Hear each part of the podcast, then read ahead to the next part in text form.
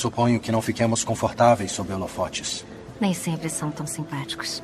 Até agora parece estar indo muito bem. Considerando sua última viagem a Capitol Hill, não imaginei que estaria confortável entre essas pessoas. Eu não estou. E por isso estou feliz em vê-la aqui, senhorita Romanoff. Por que não aprova tudo isso? O tratado, sim. Os políticos, nem tanto. Duas pessoas numa sala podem fazer mais do que uma centena. A menos que tenha que transportar um piano. Baba. Senhorita Romanoff. Rei Chaka, por favor, deixe-me desculpar pelo que aconteceu na Nigéria. Obrigado. Obrigado por concordar com tudo isso. Fico triste em saber que o Capitão Rogers não vai se juntar a nós hoje. É, eu também. Por favor, todos sentados. A reunião vai começar. Quando o Vibranium roubado de Wakanda foi usado para fazer uma arma terrível, nós em Wakanda nos obrigamos a questionar nosso legado. Aqueles homens e mulheres mortos na Nigéria eram parte de uma missão de boa-fé de um país que saiu das sombras. Não vamos deixar, no entanto, que esse infortúnio nos faça recuar. Vamos lutar para melhorar o mundo ao qual queremos nos juntar. Estou grato aos Vingadores por apoiarem essa iniciativa. Wakanda tem muito orgulho em estender a mão em paz. Todo mundo para o chão!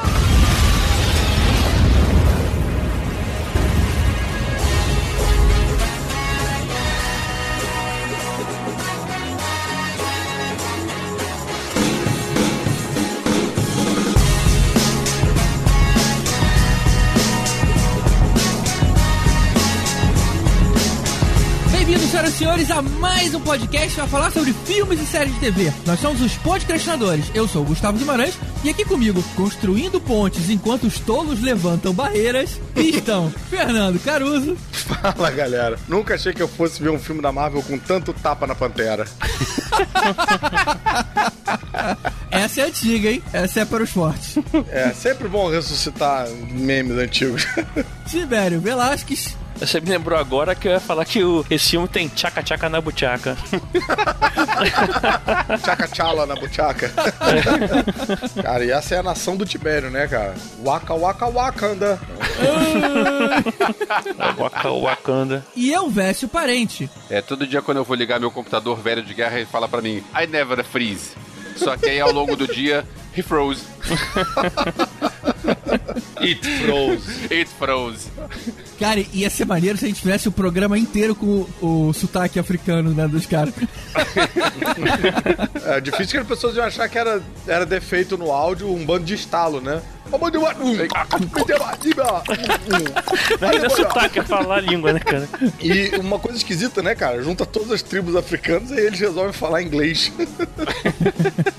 É, mas aí é o inglês de Star Wars, né? É o inglês de suspensão de realidade. Então a gente finge aí que é, o- É. é qualquer outra coisa. É que Star Wars não é inglês, é o, é o regular, normal, sei lá, tem uma, É. é. uma língua, né? Common, common language. common, common, né? Isso. Agora, ao longo do filme, tem vários diálogos que não são em inglês. É, é. É, pois Isso, é. isso deu pra reparar. Nem sei como é que eu vou fazer o dublado, né? Como é que eu vou fazer isso dublado? Não sei. Na verdade, tem o, o wakanês. Eu não sei como é que é o nome da língua de Wakanda, mas tem uma língua própria. É o waka waka waka, isso?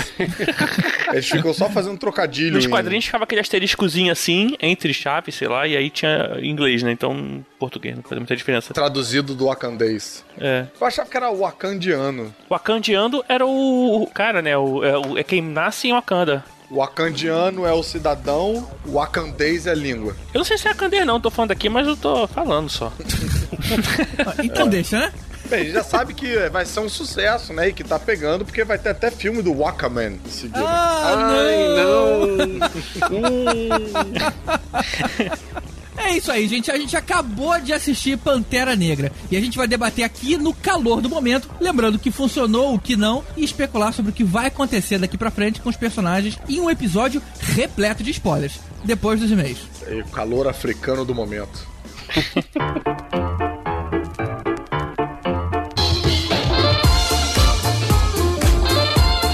E aí, Caruso, quais são os dois e-mails que a gente vai ler hoje? Rapaz, a gente tem um e-mail muito grande e um e-mail curtinho. Pra dar tempo de ler o e-mail muito grande. e o e-mail muito grande é da Cássia, que eu achei muito interessante. Tem vários pedaços. Qual o sobrenome dela? diminuído. Ninguém sabe, é um mistério sobre o nome da Cássia. Ela não quis que Ah, não- fosse não no revelado. Acho que, enfim, ela deve partir da segurança de que se ela chama Cássia, não deve ter tantas outras, né? Então, se não é Kiss, enfim, é ela. Bem, ela mandou o seguinte: Ela escreveu: Olá, queridos podcrastinadores. Ela fez questão de botar aí o circunflexo no ó. Tá vendo só? Tá vendo? Eu não sou o único. É, mas ela colocou aspas, então acho que ela usou de ironia. É. Meu nome é Cássia e eu estou escrevendo essa mensagem em busca de ajuda. Preciso de um antídoto para o meu novo vício nesse podcast. Olha. Nunca me achei nerd, mas acho que vamos tornar uma se continuar assim. Olha aí, e é, é assim que os nerds se reproduzem, é por osmose, não é por reprodução sexual. Ouvir a conversa bacana de vocês é muito empolgante. Dou muita risada enquanto percorro o trajeto para o trabalho. Mas o que pensa de mim a pessoa que está no carro ao lado, no meu sinal e me vê rindo como uma louca? Já vi muita gente falando disso, né? Tipo, você para no sinal e a pessoa olha pro lado e vê alguém rindo que nem maluco. Ou a pessoa rindo no ônibus, no metrô, né? E isso é engraçado. É. Quando encontro amigos que possam ter algum interesse nos assuntos que vocês discutem, falo do podcast sempre. Mas o que será que o meu marido pensa quando ouve pela milésima vez a mesma história? Invariavelmente estamos juntos nessas ocasiões. Estarei me transformando numa pessoa monotemática? Claro que não, Cássia, porque a gente fala de vários temas diferentes, e aí você vai estar falando de vários temas diferentes que a gente fala. É, mas isso que a Cássia faz é muito legal, e eu espero que todos os outros ouvintes façam também de divulgar o nosso podcast. Isso, e não se preocupem com seus maridos. Pô, marido é passageiro, podcast é pra sempre. É... é, ela continua. Como sou um ouvinte recente, tive muitos episódios para ouvir até agora. Super empolgado, estou devorando todos. O problema é que me dei conta somente agora é que os episódios estão acabando. E daqui a bem pouco tempo só terei um a cada 15 dias. E a síndrome de abstinência? Olha é, só. vai ter que começar a ouvir os episódios de novo. Ou então, Cássio, você pode ajudar a gente a conseguir mais padrinhos pra gente conseguir finalmente fazer ele virar semanal, né? Mas aí a gente precisa de Olha, ajuda. isso ia ser um sonho. Então, enfim, se você não é a caça, mas tá ouvindo a gente e quer ver esse episódio semanal, é muito simples, é só você mandar mil reais para o endereço que vem logo a seguir. É, mil reais, é claro, uma quantia sugestiva, né? Pode ser mais se você quiser, é só uma sugestão, não precisa enfim, levar Exato. a risca. É claro que mil reais é você, né? Você precisa de outras pessoas com outros mil reais. Sim, você precisa de pelo chegar. menos outros 12 amigos com mil reais, 12 apóstolos aí Exato, pra. pra gente ter várias equipes, cada um editando a sua, pra gente Exatamente. conseguir esse efeito. Porque dá trabalho, viu? Oh. Parece, mas dá trabalho. É, ela continua dizendo: odeio filmes de ficção científica, sempre detestei, mas ainda aqueles filmes de batalhas espaciais. Minha única incursão nesse tipo de filme foi com Buck Rogers, na década de 80. Talvez só o Elvésio me entenda. Estou com vontade de assistir a saga Guerra nas Estrelas, socorro. Ela nunca viu Guerra nas Estrelas, senhoras e senhores, meu Deus do céu. Mas repara que ela falou do Buck Rogers, ela não falou do Flash Gordon. É, tá aí. Nessa o Elvis continua sozinho. É. E ela tem o último ponto aqui, que é o mais preocupante, que ela diz: Eu rio de todas as piadas do Tibério. Seria esse o fundo do poço? É, Sim, isso, esse isso é é, um- isso é preocupante, Cássio. É. Mas ela segue dizendo, brincadeiras à parte, resolvi escrever pra dizer que as conversas de vocês me deixam muito leve e feliz, que embora alguns episódios sejam mais chatinhos, afinal nem todos os temas me interessam, eu ouço do início ao fim e me divirto da mesma forma. É, realmente a gente tem vários temas, não tem como agradar todo mundo em todos os temas, mas modéstia à parte, eu acho que a nossa média é muito alta, aí. Exato. E o legal é que o feedback que as pessoas costumam dar pra gente é, mesmo quando o tema não é interessante, a maneira como a gente aborda, as informações que a gente levanta, acaba se tornando minimamente interessante e até mesmo gera assunto pra você conversar fora do podcast aí com seus amigos e tudo mais. Isso é muito legal, né? É isso aí. E ela dá um recadinho para cada integrante, que eu vou ler agora, então. Olha só. Sobre cada integrante, eu queria dizer: Fernando Caruso, você é meu ídolo. Olha só, Olha eu admiro o seu bom gosto, Cássia. Adoro tudo que já vi você fazendo. É aquele que tira onda com a cara de todo mundo, mas que eu queria ter com um amigo. Eu não tiro onda com a cara de todo mundo, que absurdo. É. Inclusive, você foi o responsável pela minha entrada neste mundo. Olha assistindo. Ela escreve: assistindo os quatro elementos na caverna do Caruso, fiquei sabendo do podcast e fui procurar. Ué, tem, tem- tem mais um integrante na tua banda aí, não? Não, não tem. Era pra ser os três elementos. Mas eu acho que a Cássia é médium, ela viu um elemento a mais. É que ela ali. gosta tanto de você, cara, que ela vê você duplicado, na verdade. É, ou ela já se considera um dos elementos. É, Era pra ser eu, o Estuda, tio Ulisses, ela já tá colocando a Cássia ali no meio. E você é muito bem-vinda nessa tabela periódica, Cássia. Fico muito feliz de saber que a gente foi é, o seu gateway drug. Muito bom. É, ela segue dizendo. Eu me sinto um pouco. Cara, ela fala exatamente isso que eu falei agora. Eu me sinto um pouco a criança que aceitou bala de um estranho e agora está viciada em cocaína. Será que a mãe de vocês também falava isso? Cara, no meu tempo tinha o- a, a lenda da Mentex com cocaína dentro. Olha só. A minha mãe até me aconselhava contra drogas, mas o curioso é que a minha avó, o único conselho dela era pra eu tomar cuidado com cigano. Cigano? coisa. Cigano, cara. Ela morria de medo de cigano. Ela achava que as, as ciganas roubavam as crianças pra, sei lá, le- levar pra um circo. Não sei qual Cada foi, cara. geração com seu temor, né? Toda vez que eu saía, ela falava, cuidado com as ciganas. E não era nenhuma referência ao Ricardo Mack, nada, não. Era, era cigano mesmo. isso na né? época. Não tinha. Senão ela ia ficar com medo mais ainda. Ah, ela continua dizendo, mas agra- é, agradeço imensamente por isso. Suas tiradas são demais. Eu devo confessar que no início eu só ouvi os episódios dos quais você participava. Nossa senhora! Olha só. Somente mais tarde eu fui me afeiçoando aos outros componentes. GG, recadinho para você. Amo a sua gargalhada. Você Olha consegue só. transmitir o sorriso na sua voz. Oh, Depois do beleza. programa em homenagem às mulheres, do qual as esposas participaram, fiquei ainda mais fã do seu trabalho, sabendo quanto você se empenha para fazer de cada programa um evento especial. A edição é primorosa e a escolha das cenas extras no final também. Que bom, que bom. Uma pena esse elogio ter vindo agora, porque nesse episódio não teve a cena final. Então. não teve. Mas fica pelos outros. É, fica pelos outros, pelos outros. Elvésio, você é a única pessoa que eu conheço que escolhe um filme pelo diretor. Seus comentários às vezes são tão, entre aspas, cabeça, que eu nem tento entender, mas curto também. E você acaba, Cássia, de definir a nossa relação com o Elvésio. A gente não tenta entender ele, mas a gente A gente curte. só concorda, né? Fico feliz de ver um, entre aspas, tiozinho fazendo parte do grupo. Você me representa, afinal somos contemporâneos. Olha só. Esse meio da Cássia é sensacional. Ah, Tibério, você parece meio tolerância zero, mas eu adoro suas piadas. Não chega ao nível do Caruso. Ah, Chupa, Tibério. tá dado o recado aí, hein, Tibério?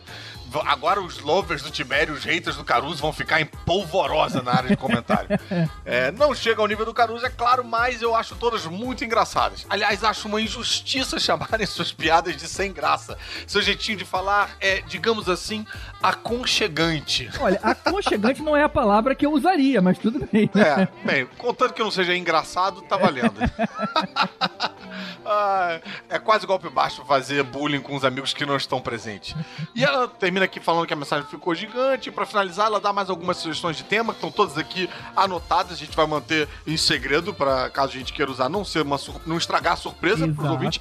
E eu queria acrescentar para os ouvintes, fazendo que nem a Cássia também, se você tem uma ideia de tema, manda pra gente, que, pô, quem sabe, né, a gente né, resolve usar por aí. Os nossos padrinhos estão sempre ajudando a gente na escolha de tema, porque a gente tem um grupo do Telegram com eles, com a galera que que apoia né, o nosso podcast, então eles têm uma linha direta com a gente e isso é sempre muito legal. Exato. E eventualmente a gente coloca uma lista dessas sugestões e todos eles votam. Inclusive, tá até na hora da gente fazer mais uma rodada aí pra gente escolher os próximos temas. Isso. A Cássia, inclusive, conclui o e-mail dela dizendo: "Só- agora só me resta amadrinhar essa trupe para ver os episódios se tornarem semanais. Eu vou inaugurar a categoria Mulher Maravilha. que Ah, tal? olha só. Abraço a todos. Tá aí, acho muito bacana a gente ter uma categoria com título feminino que a gente só colocou título masculino. É verdade, cara. Quando a gente pensou aí nos nomes do- dos padrinhos, a gente não pensou nos gêneros deles, né? É, o mais próximo de um- uma categoria feminina que a gente tem é Super Saiyajins. Tá certo. Mas a gente vai criar um feminino, pode deixar. E a gente tem mais e-mail? Cara, vamos ler esse e-mail aqui rapidinho do André Garcia Neto. Ele diz o seguinte: e ele se refere ao último episódio onde a gente fala sobre o futuro do consumo de filmes e séries. Uhum. Que você só participou metade dele. Eu participei da metade digital. E ele diz o seguinte: não sei se vai ter uma bolha do streaming, porque você pode cancelar a assinatura do serviço com facilidade. Se eu assino HBO e Netflix, mas a Amazon lança uma série nova, eu posso facilmente cancelar uma das duas, assinar então a Amazon, assistir todas as séries do catálogo que eu quero naquele mês, e no outro mês eu cancelo e assino outra, etc. Se fôssemos obrigados a assinar sem cancelar, aí eu entendo que existiria uma bolha e um perigo a esse mercado emergente. O que vai acontecer, na verdade, é que os produtores vão ter sempre que investir em coisas mais chamativas e bem produzidas para manter o assinante todos os meses. Eu não sei se as pessoas vão fazer isso, não. As pessoas têm uma tendência a ser preguiçosas, né? Eu acho que nem todo mundo é descolado que nem o André Garcia Neto de ficar assinando uma parada, assiste tudo, aí cancela, aí assiste tudo. Pô, eu quando eu boto o Amazon Prime pra cancelar aquela parada, rapaz, é um, um sufoquinho. É, eu entendo que você tem aí essa, essa possibilidade, né? Uma maneira de, de não perder o acesso. Mas do mesmo jeito que você hoje tem um acesso de 30 dias gratuito para um e-mail novo, e as pessoas não ficam criando vários e-mails para ter Netflix de graça. Uhum. Acho que tem uma hora que você vê valor naquilo e fala, cara, eles merecem, eu vou assinar direito. É, e eu acho que isso é estourar a bolha de streaming. Eu acho que a coisa não vai se organizar tão socialistamente assim, de. Ah, então quando eu vou pra Amazon, aí você vem pro Netflix, aí não sei o quê, aí tudo se equilibra. Eu acho que vai. é, talvez isso não sustente o, o mercado, né? Você não vai ter o número de assinantes que você tem, concentrados todos no mesmo lugar. Mas o que o, And- o André Garcia levanta é uma coisa que a gente não pensou. Você pode sim encaixar, por exemplo, você pode ter uma namorada e fala, cara, esse mês eu assino um, você assina o outro, e depois a gente troca, ou sei lá, depois a gente coloca um terceiro, ou se de repente tem um threesome na relação, né? Cada um assina um. Mas, ou seja, cada um acho que vai arrumar o seu jeitinho aí de conseguir ver tudo. É, bem, então, cara, nerdaiada que tá ouvindo a gente, já trata de arrumar namorada já. Porque- pra não perder acesso É. a nada. Esse vai ser, inclusive, a justificativa pelo qual os, os casais traem, né? Tipo, pô, eu gosto muito da minha mulher, mas é porque, pô, tem uma outra mulher que tem rulo, então o que eu posso fazer, cara? Vou ficar vendo só Netflix e Amazon? Não, eu quero ver rulo. Imagina a mulher descobrindo a traição. Onde foi que você viu essa série? Como é que você sabe dela? Você tá muito em dia com American Gods. Essa é boa. Mas queria agradecer a, tanto ao André pela Cássia pelo, por mandar e-mail pra gente. Pô, esse e-mail da Cássia foi muito, muito, muito bacana. E-mail gigante, eu sei, mas é bom quando a gente, a gente lê um negócio assim, a gente fica recalibrado pra continuar verdade. o trabalho, né? Geralmente, a gente prefere escolher e-mails que acabam trazendo complementos ao episódio anterior. Mas esse foi tão fofo da Cássia que a gente não resistiu, cara. Tivemos que separar ele. A gente merece também. É, de vez em quando é bom, né? Um cafuné. É, Então, muito obrigado, Cássia. Muito obrigado também, André, pelo, pelo seu complemento na nossa discussão. É isso aí. E muito obrigado também aos nossos padrinhos, especificamente os nossos iodas. Mário Rocha, Sérgio Salvador, Rogério Bittencourt de Miranda, Marcelo Petego, Éder Fábio Ribeiro, Alberto Camilo, Carolina Lindoso Nietzsche, Draco, Luiz Eduardo Birman e Marcel Melo. E também um muito obrigado especialíssimo aos nossos super saiyajins Fábio Bentes, Ricardo Caldas, Lucas Lima e o nosso mestre dos magos vai aí um abraço carinhoso e um cheiro no cangote pro Alexandre Mendes. Tá aí. E muito obrigado a todos os outros padrinhos que contribuem com até um real para conseguir viabilizar esse projeto até hoje. É isso aí. Se você não contribui ainda, por favor, não fique acanhado. Qualquer contribuição ajuda a gente, pode acreditar que ajuda. E se você, por um acaso, não puder, compensa divulgando bastante, porque isso é muito importante. A gente ter muitos ouvintes pra gente ficar bastante tempo no ar. Exato. Então, se você quiser contribuir, vá lá em padrim.com.br barra escolhe uma categoria e contribui aí com o valor que você puder. E um último agradecimento ao nosso Hans Donner, que é o Marcelo Pereira. Lembrando que Hans Donner não é uma categoria do padrinho, Exatamente. é porque o Marcelo Pereira faz as nossas artes. Às vezes dá um reforço aí, né, na hora de fazer. Exato, se a coisa tem um logo. 3D bem feito é porque veio dele, cara. É. O cara é incrível. E você pode ver mais projetos dele no site pessoal dele, que é Marcelo Pereira, Marcelo com dois L's, ponto com. E ele faz o Retire Troopers também. Volta e meia ele tá numas convenções com quadros dele que são muito bacanas. Eu tenho um quadro dele aqui em casa. Então vale a pena conhecer o trabalho do cara. Muito bacana. Então é isso, gente. Manda e-mail pra gente pro contato arroba podcastinadores.com.br, manda um like lá no facebook.com barra podcastinadores ou comenta aqui no post do episódio. E agora a gente segue com o nosso tão aguardado episódio de Pantera Negra. Aí.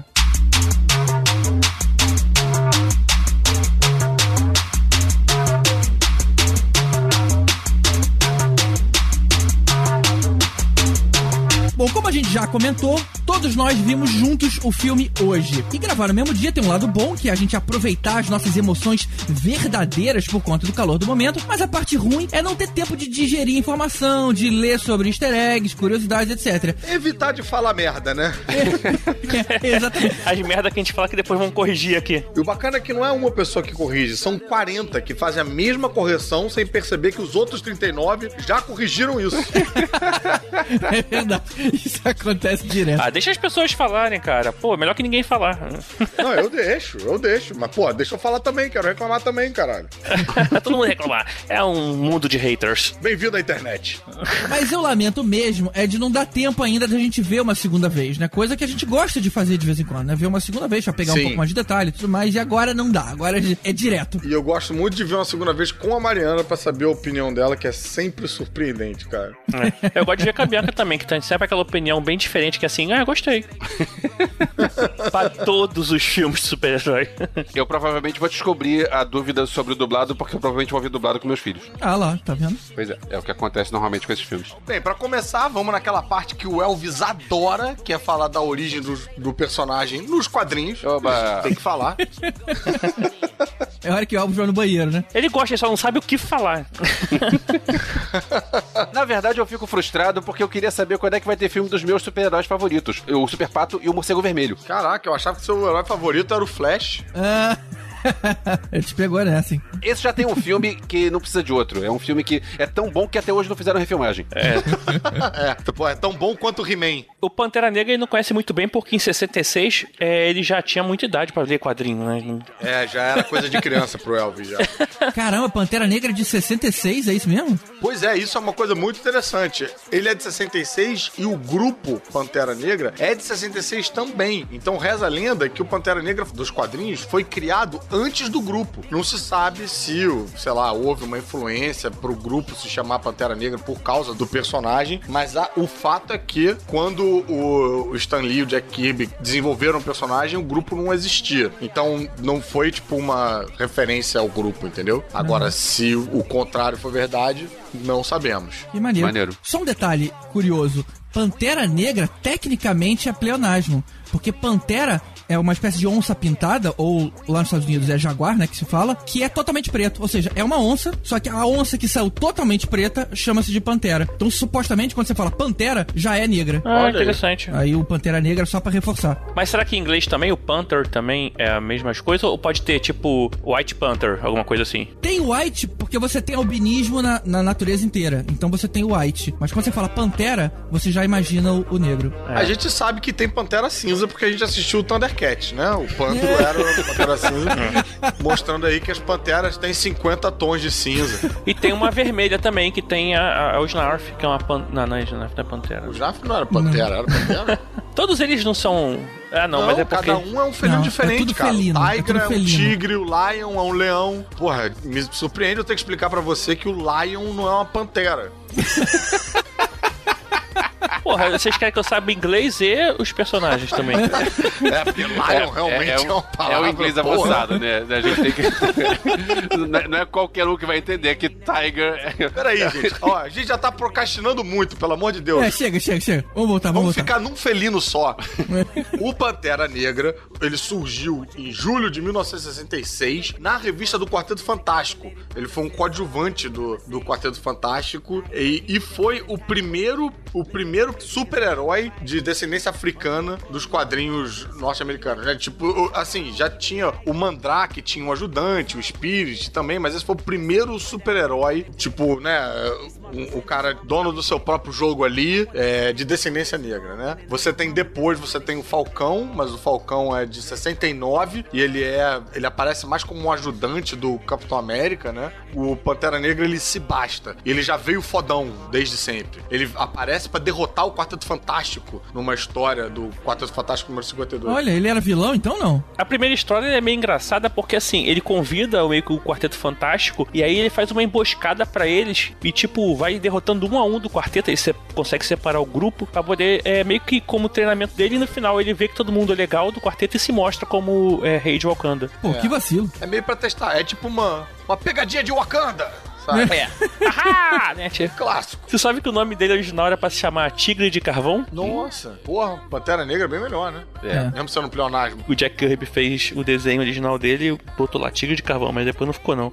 Ainda bem, né? Tá aí, maneiro. Bem, é, o personagem, cara, ele, o que eu, ele tem, acho que ele tem de diferencial é isso, assim, né? Tipo, não apenas é um o primeiro super-herói negro, mas ele, é- ele já veio fodão, já veio líder de uma nação. Todos esses conceitos que a gente tá vendo hoje no cinema já estavam ali em 66. Claro que é meio tosqueirinha, né? Tipo, você tem que dar aquele desconto aí do, do tempo. Essa edição eu li recentemente nessa coleção da Salvati, que tem várias edições do Quarteto Fantástico da antiga e tem lá a origem do Pantera Negra. E tem o seu valor histórico, assim, mas eu acho que não- eu não aconselharia, porque não é uma boa leitura, é meio aquela leitura truncada da década de 60. Tem coisas recentes mais interessantes. Engraçado que no final dessa história, a primeira, o Pantera Negra se apresenta e fala: Eu sou talvez o homem mais rico do mundo e rei do país mais tecnologicamente avançado no mundo. Assim, já se apresenta meio que dando um cartão de visita, né, cara? É. Isso que eu ia perguntar pra vocês, se também tinha todo o histórico de Wakanda ser super tecnológico por causa do Vibranium. Então, todo esse cenário já existia em 66. Já existia. Eu não sei se o Vibranium em particular. É, existia a ideia, não existia assim,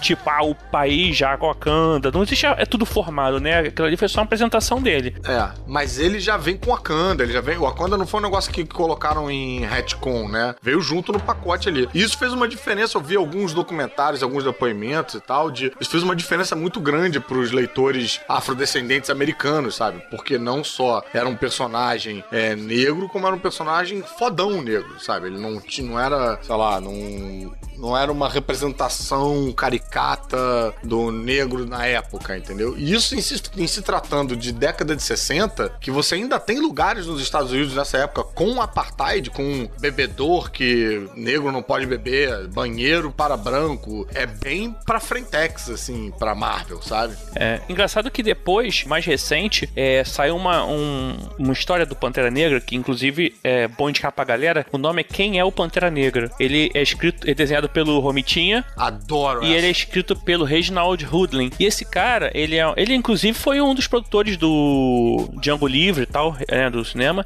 Ah, é? É. E ele, ele engraçado que ele fala, assim, no, no- na Salvati saiu, acho que encadernado, no final tem um, ele falando sobre Pantera Negra, bem legal esse texto dele. Ele fala que inacreditavelmente um dos principais personagens foram criados por dois brancos, né? E, tipo.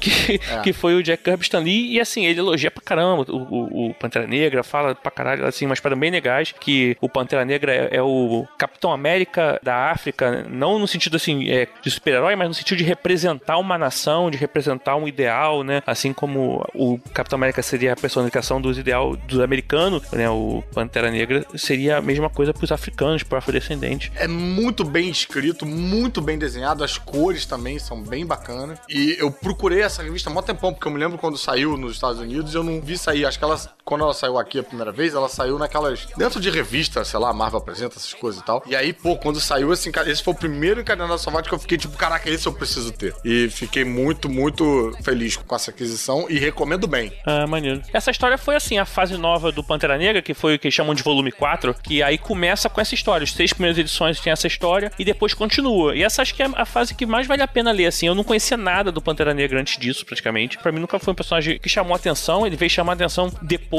né, no Guerra Civil, que aí virou um cara fodão. Ele participou dos Illuminati. Na verdade, ele recusou os Illuminati. Ele se... Aí teve o casamento do século, que é ele casando com a Tempestade, né? E foi uma parada muito Sim. foda, assim, pros quadrinhos. Foi muito legal. É. E aí a Tempestade virou a rainha de Wakanda, um monte de coisa aí rolando. Agora, nas Guerras Secretas, ele ficou muito mais foda, assim, já era tipo topzão, assim. Desde o Avengers vs X-Men, né, que teve a luta contra Atlante. Então, assim, o cara virou muito foda aí eu parti passei a acompanhar. É, mas, cara, essa história eu acho que pra quem quer um ponto de partida, mesmo já tendo tido outras origens recontadas e tal, eu acho que ela é bem, bem bacana, assim. Tipo, que é bem simples, é qualquer Não, um acho que pode... depois disso não teve, não. Acho que essa é mais recente mesmo. Ué, essa. E é que você fez a resenha recentemente no, nesse site maravilhoso, a Caverna do Caruso.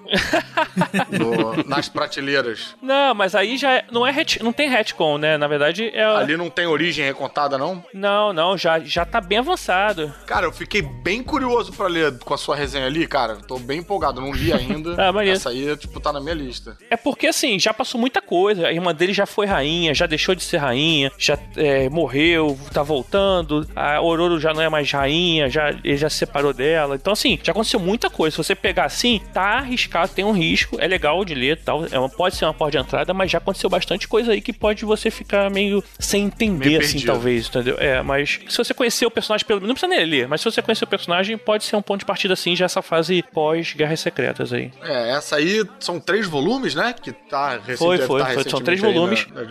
É, e é- tem uma pegada mais política, social, que é escrito pelo Tanehisi, ou algo parecido, que é um... Ele ganhou um, um prêmio Pulitzer, né? Sobre é, um trabalho que ele, que ele fez, e ele representa muito, assim, a afrodescendente nos Estados Unidos e faz matéria sobre o Bacana. assunto. Então, assim, é um cara também... Engraçado que o Pantera Negra sempre pega gente que não é da área de quadrinhos, né? É. Pegou o Reginald lá e agora esse cara. E, assim, são normalmente negros que têm uma, uma relação direta aí com, com o movimento, então, assim, fica bem legal.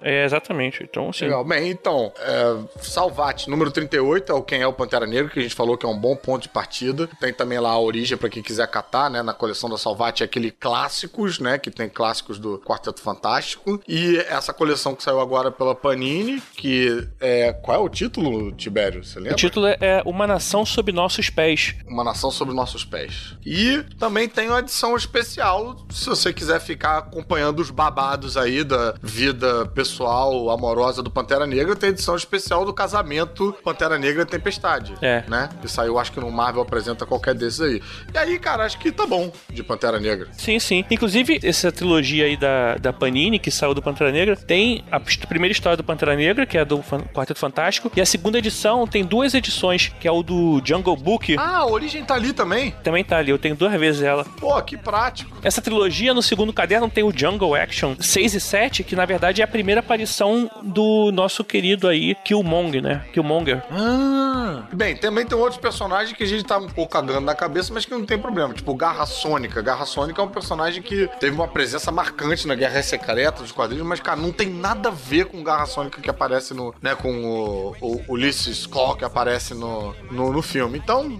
relaxa. Esse Ulysses Claw ele tem a ver com o Ulysses Claw lá do segunda edição, que ele aparece no Quarteto Fantástico. E aquele é o Ulysses Claw que você vê no filme. né? Depois. É, é mesmo, é mesmo. Já que a gente tá entrando no filme, bora ir pro filme oficialmente. Que é o que importa. Porra, é o que importa, não, cara. Não teria um filme sem os quadrinhos, cara. Pelo amor de Deus. Por que começar mais uma guerra, cara?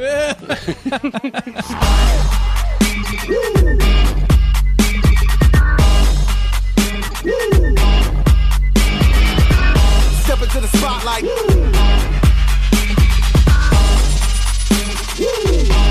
Bem, o filme começou começando, né? A gente viu a cabine de imprensa. Aliás, a primeira frase eu virei pro Elvis e falei: Caraca, é o live action do Rei Leão? Eu achei que era. Quando apareceu o começa- mundo e. Pois é. Babá, tell me a story. Eu falei: Ih, caraca. Ai, ai, Achei que era trailer, cara. Eu acho que em algum lugar tem algum preconceito aí nessas brincadeiras de vocês. Eu não sei. Eu vou, vou pensar sobre isso. E eu achei a abertura muito maneira, que logo de cara eu já vi. E que, e que os filmes da Marvel gostam de fazer isso, né? Uma, uma abertura com algum CGI louco ali, né? E, cara, eu achei esse muito esperto, porque você vê a história toda de Wakanda contada através do Vibrânio, porque aquilo ali parece o, o minério num estado, né? Meio. não exatamente bruto, mas ali intermediário, né? É, não, e, e tem off um diálogo com uma criança, né? A pessoa explica pra criança e na verdade tá explicando pra gente também. Sim, mas eu achei bacana ver o minério tomando formas pra contar o Wakanda. Logo de cara eu já pensei, caraca, tá aí, não imaginava esse uso do vibrânio. Isso é maneiro. E à medida que o filme vai avançando, cara, é um uso diferente do vibrânio um atrás do outro, que eu achei bem bacana. Mas deixa eu entender direito então. Caiu um meteoro lá em Wakanda, cheio de vibrânio, mas nesse meteoro também tinha aquelas plantinhas azuis? Não, Não. as plantinhas azuis, elas, elas se alimentaram do solo é, mexido lá com o meteoro. E esse meteoro veio de Pandora, para aquelas plantinhas azuis que vinham de Pandora. Porque é igual, né? Não, cara, esse meteoro é de Tundera. É, é, tum- Tandrilho. É Tandrilho o meteoro. Você tá falando do, do Vibranium, e tem uma coisa interessante, que o filme não, não fala isso, mas no quadrinho tem um pouco. Quando o, Vi- o Vibranium tomou aquele lugar ali, no início, algumas pessoas sofreram mutações cada Vibranium. Ele, é, ele é um pouco. Ah, é? O Vibranium ele tem um- uma certa radiação, né? Ele não é puro assim e todo mundo toca aquilo é bagunça. Então, tanto que você até vendo no filme, as minas elas são meio vazias, porque a galera não fica lá. No início, quando o meteoro caiu, tanto que o primeiro povo de Wakanda, que foi o tataravô, sei lá qual, do T'Challa, ele enfrentou esse povo meio mutante aí e falou que exorcizou os demônios de Wakanda, mas na verdade eram pessoas que sofreram mutação pelo Vibranium, entendeu? Mas, cara, se fosse radiação, ele não bebia lá o, o, o- o pólen da, da planta radioativa, né? Porra, GG é quadrinho, também tu não quer, porra. Tá bom. GG ficou incomodado com essa planta o filme todo, cara. É. Fiquei, cara, fiquei. Sabe por que que eu fiquei? Porque a mesma plantinha tem uma plantinha que tira poder e uma planta que dá poder. E era tudo igual. Quero só saber, imagina se a, se a hora que a mulher tira aquela última, a gente vai falar disso mais pra frente, vai que ela pega a que tira poder sem querer. Não tinha um label ali pra saber qual é que, qual é que funciona, qual é que não funciona. Brother, os caras estão lá há mó tempão, tu acha que eles não sabem, cara? Você acha que eles vão, tipo, ih, caralho, a gente devia ter pensado nisso, né? Já que a corzinha tá diferente. Eu tô sentindo que talvez exista um certo preconceito nesse comentário do GG sobre a, a sabedoria dos, dos wakandienses, mas eu É, ainda não sei se é talvez. preconceito ou não. O Acadienses. É. Rapaz, se tem uma coisa que eles têm, é o conhecimento acadêmico. Ah, não! Então, mas aí o que o Carlos falou, a planta, na verdade, é uma planta qualquer coisa lá que se mu mutagenou, ou qualquer coisa do tipo, se mu- mudou Mutou. por causa da, de consumir aquele solo lá ferrado, entendeu? É. E aí ela criou, deu essa, essa paradinha aí que aí ia dar uma- uma- um ar legal, assim, Aí dá um barato.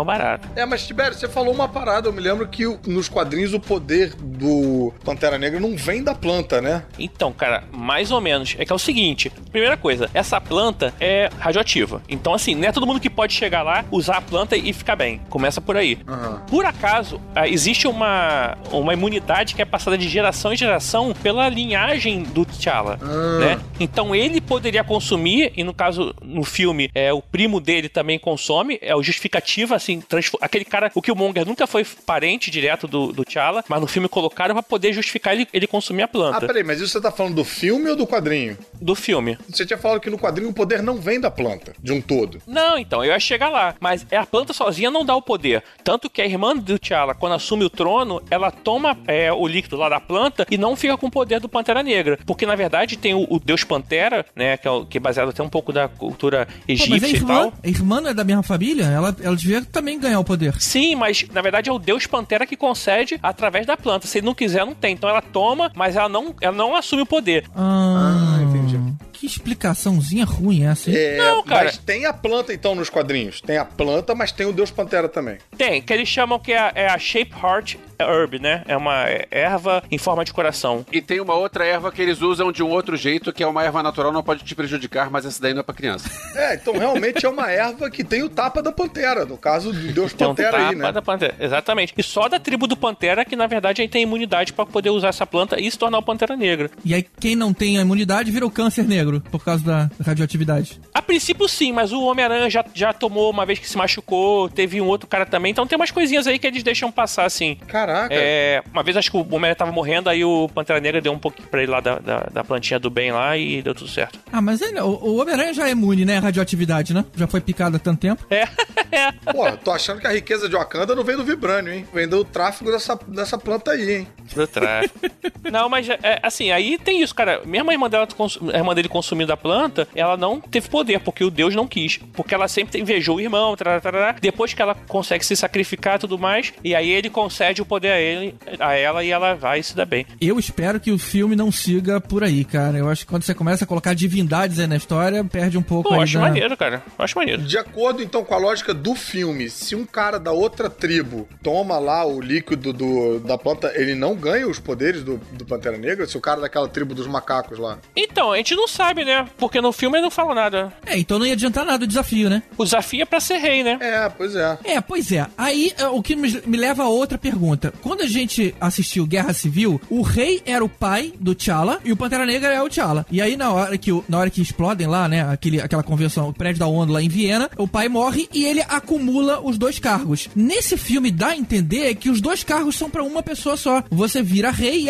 automaticamente já ganha lá os poderes. É, isso aí, no- na a história inicial diz que o cara que é o Pantera Negra, ele só ganha isso depois de virar rei. Então isso é uma falha. Não, eu não, eu não expliquei, não. Eu, eu acho que o contrário, porque assim, quando a gente conhece o Pantera Negra nos filmes da Marvel, a gente já vê o Pantera Negra sendo uma pessoa e o rei sendo outra. Então, pra mim, já, isso já tá separado. Mas a introdução desse filme, desse filme de agora, Pantera Negra, diz outra coisa, não diz isso. E A até os rituais. Você vê que quando você é desafiado, você é desafiado pra ser rei e já toma o poder ali, a plantinha logo depois. É, o primo vira lá também uma versão do Pantera Negra lá, né? Ele É. vira Sim. a onça negra lá. Sim, porque ele tem a linhagem, ele tem a linhagem do trono, né? Não, não, mas, mas a- antes o pai e filho também tinham a mesma linhagem. Não é, a explicação não é por aí. O que eu quero dizer é que quando ele assume como rei, ele também ganha o uniforme do Pantera Negra. Isso. É, então, o que acontece? Existe assim, existe várias tribos, né? E existe o clã dos Panteras, que no caso seria o clã que unifica todas as. as que a Wakanda não, é aquela cidade que a gente vê em Wakanda, que a gente acha que é o país inteiro, uma nação é muito pequena pra ser só aquilo. Ali, na verdade, é a cidade de ouro, né? Ah, Wakanda tá. ela é dividida em várias cidades. Aquela ali que é, que é protegida, que tem o, o- o tanto que dá- o pessoal da fronteira vive mais normalzinho, porque eles podem ser vistos. Pra manter as aparências, né? Isso, a cidade de ouro, que é a cidade que você realmente quer esconder, que é a cidade da realeza e tudo mais, que é aquela que a gente vê lá escondida. Ali, existe aquela galera ali que, na verdade, foi a que salvou o povo, os aquanianos lá, que é a galera do clã do Pantera. Wakandianos. Wakandianos.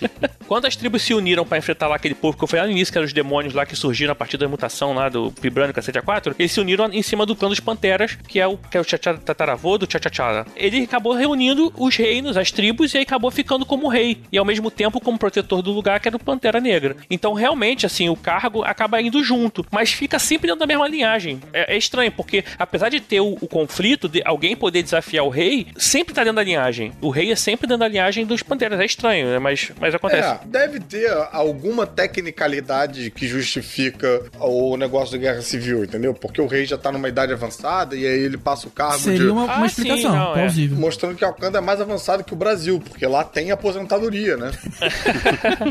Assim, quando o rei não consegue exercer os dois cargos, aí é passado pro próximo descendente, né? Isso aí é normal. Não teria como o rei lá, velhinho lá, mostrar o Imagina, poder, né? botar o coroa lá na cachoeira, cobrir ele de porrada e mandar ele Caralho, pedir vacilão. arrego pra, ser, pra, pra ocupar o cargo. Falando dessa cerimônia, você não acha aquele processo meio estranho? Primeiro, ele toma aquela a, a planta que tira os poderes, aí ele fica sem poder, e aí que ele pergunta se alguém quer desafiar. Se todo mundo é amiguinho, fala, não, não vou, não vou, não vou, pô, o cara tomou aquele veneno à toa. Tá bom, então ó, deixa eu colocar meu poder de volta.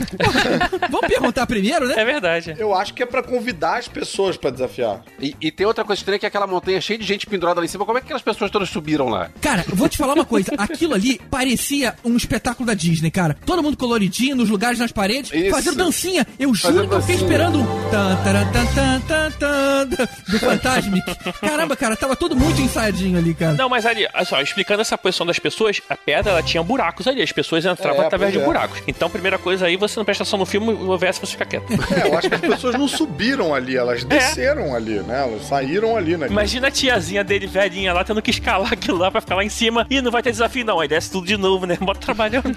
O Elvésio viu a, a trilogia prequel de Star Wars, viu aquela cena no cenário pensando, cara, como é que esses, aliens subiram aí nessas plataformas? É. Porra, mó trabalho pra ficar lá em cima. É. Não, mas assim, eu não lembro, cara, no quadrinho, nunca vi esse negócio de perder o poder porque tomou uma outra erva inversa É, e tal. E não tem, tem isso, não. É. Respondendo a questão do GG, eu acho que o cara, pra falar, tipo, quem quiser desafiar, ele, ele tem que tomar a parada antes, porque senão ninguém se sente à vontade pra desafiar o maluco que tem superpoderes. É. Eu acho que é importante nego ver o cara dar aquela estremecida ali, ficar na merda pra falar, tipo, quer saber? Vou desafiar esse cara assim. Agora tá tranquilo. Acho que eu vou, sabe? Ah, mas aí que ia ser muito mais legal se o desafiante tomasse o poder também momentaneamente. Pô, a briga ia ser muito mais legal, né? É verdade. Mas aí que tá, aí não pode. Aí a, a erva só serve pra galera lá da linhagem, né? Pô, mas aí geral vai querer desafiar só pela onda de tomar uma parada. Desa- Toma a parada, toma um soquinho e fala, ah, é, é, eu desisto. E passa o resto do dia com poderes de Pantera Negra passeando por aí. Ele foge, né? Ele pula da, da cachoeira. Cara, eu achei muito maneira essa cena. Eu achei muito maneira Eu a achei galera legal também. pendurada lá no- na, na pedra, as cores. Eu achei bem africana a, a maneira que eles comemoravam, a luta, o ritual todo. Eu achei bem bacana, cara. Tava bem comprando o filme nesse ponto aí. Eu achei bem brasileiro. Tava parecendo um carnaval. É, porque a gente tem muita herança de, de cultura africana, né, cara? A gente às vezes nem, nem teoriza, nem para muito pra pensar sobre isso. Mas, cara, você vai na Bahia, tem muito ali, cara, dessas essas cores. Assim, pareceu o nosso carnaval, inclusive, mas bem mais legal. Ali ia ser show. Imagina os carros alegóricos com vibrânio. Bem, pelo menos ia ter harmonia, né? Tá no ritmo de vibra. Tá todo mundo vibranium. Vamos adiantar pra hora que, depois que ele é coroado, eles vão passear pela cidade. Aí foi o que o Elvis lembrou lá. É a famosa cena do camelódromo das civilizações futuras. Como foi citado aqui, sempre tem um camelódromo no- nas civilizações. Ele tá lá na, na feirinha. É quando você mostra como é, né, a, a Isso, vida no isso. lugar, né? É. A gente lembrou disso pela primeira vez quando a gente tava falando de Valerian, né? Isso. Valerian, Thor 3 tem também. No, a gente falou de Valéria no episódio de Visuais Fantásticos. Ah, exatamente, exatamente. Mas assim, é, tu vê que é um camelódromo mais chique, né, cara? Que é uma parada, não é besteira aquilo, não. Que- Porque o Wakanda, o Wakanda é um lugar com muito dinheiro, então é um camelódromo chique. Para as pessoas que compram lá são pessoas com grana. Não tem caminhão tombou. O caminhão tombou. Não tem isso, isso lá. O caminhão tombou é o nome do dono do, da, da feirinha. Na verdade, a gente vê isso depois que ele vai lá e pega a Nakia, né? Ou Nakia. Ele pega ela que ela tá tentando ajudar um, um monte de. um- umas mulheres que foram pegas como escravas, né? Pra ser. Ah, essa cena é bem maneira. É. E aí leva ela e fala assim, ó, ela, ela, aí depois a gente descobre que ela é ex dele, né? Que ela também, acho que já foi, ou quer ser, ou tem alguma relação também com as guerreiras de elite dele lá. E aí tira ela do- Da da, situação de, de missão lá e, e traz ela pra poder ver a coroação, né? É, não, bem vaidoso, né? Tipo, ai, como você coroado, queria que você. Não dá pra esperar 15 minutos acabar a missão dela, cara. ver onde que ela vai chegar pra ver, pra poder pegar o, ca- grandão, né? O peixe grande. E ainda chega lá e freeze. Freeze. É, Essa piadinha foi boa. Gostei desse, desse filme não ter muita piadinha, não. Achei bacana. É, tá aí. Achei bacana também. Acho que foi uma certa resposta pra todo esse blá blá blá de que o filme da Marvel sempre tem piadinha e tem a fórmula e blá blá blá blá blá. Eu acho que eles, eles seguiram por um outro caminho e não ficou chato, provando Não que ficou, você pode exatamente. fazer um filme interessante, bacana, né? Não precisa ficar todo mundo, sei lá, emo, sofrendo pelos cantos. Tu sabe que eu achei que tinha mais, teve mais piadinha do que eu achei que teria quando eu vi o trailer, quando eu vi as coisas sobre o filme. Eu achei que teria mais, teria menos Você piadinha. acha que teve mais piadinha do que, do que você Do que eu esperava, sim. É, como assim, cara? Sei lá, eu achei. Você mirandou aí, né? Criou um filme na tua cabeça. Sim. Sim, criei e achei que até menos, mas assim, não tô reclamando não. Pra mim isso não é, ter piadinha não é ruim não, apesar de algumas pessoas acharem, mas pra mim é legal. Eu também gosto de piadinha, mas eu achei que foi pouca. Eu achei ok. Não, sim, foi, foi suficiente. Eu achei que ia ter menos ainda, só que pra mim foi legal, não É, achei não, ruim e não. o mais bacana é que você tem um personagem principal que é, é sério, compenetrado e tem a, a responsabilidade e o peso do- de, de governar a nação wakaniana e ele não está fazendo piadinha. Não tá nele as piadinhas. Isso eu achei bem colocado, que é uma coisa que no Doutor Estranho a gente achou um pouquinho esquisito, que às vezes parecia que não combinava tanto com o Benedict Cumberbatch ficar fazendo umas piadinhas sobre Beyoncé, sabe? Sobre Rihanna. É tipo o Luke quando fala pra Ray que ninguém vem de lugar nenhum. Ah, eu vim de, eu vim de Jakku. Ah, tá, lá, lá, lá é lugar nenhum. É o tipo da piada que o Luke não faria naquele momento. Ah. Mas assim, a justificativa é que o Luke tá senil já naquela altura, né? Mas peraí, não, Tá vamos, bem. não vamos abrir essa porteira, calma. Vamos voltar pra Wakanda. GG me perguntou a Okoye, que é aquela, é uma daquelas Dora Milaje, né? Dora Milaje, sei lá como é que eles chamam. É, da- é da Guarda Real, ó, o da. Guarda Real, isso aí. É a, é a Michonne, cara, do Michonne. The Walking Ah, Dead. é a Michonne! Nossa, Caramba, como eu passei ela o filme bem, cara. inteiro tentando lembrar de onde eu conhecia ela, cara. É claro, tá careca, né, cara? Dificulta É. muito, bicho. é, não e, não, e tá sem espada, né? E a outra, a Nakia, é a Mascanata. Nossa, não me liguei, cara. Não, o cara é igualzinho no. The Last Jedi e no Force Awakens. Nakia é a, é a principal. É, Nak é a namorada ou É a é a Guarda Real? isso. É. Eu nem reconheci, cara, porque eu achei essa atriz nesse filme muito, muito mais bonita do que nos outros filmes. Você tá falando de quem agora? Da... Falando da Nakia, Da da Lupita? Lupita, Nyong'o. É, nesse filme tinha a Mascanata, tinha o Só Guerreira e tinha o Lo- Lorde Supremo Snoke. Você tá querendo dizer que esse filme é o lado negro da força, Elvis? Não, tô querendo dizer que tem três atores que estavam em Star Wars. Interprete do seu jeito. É o lado Pantera Negra da força.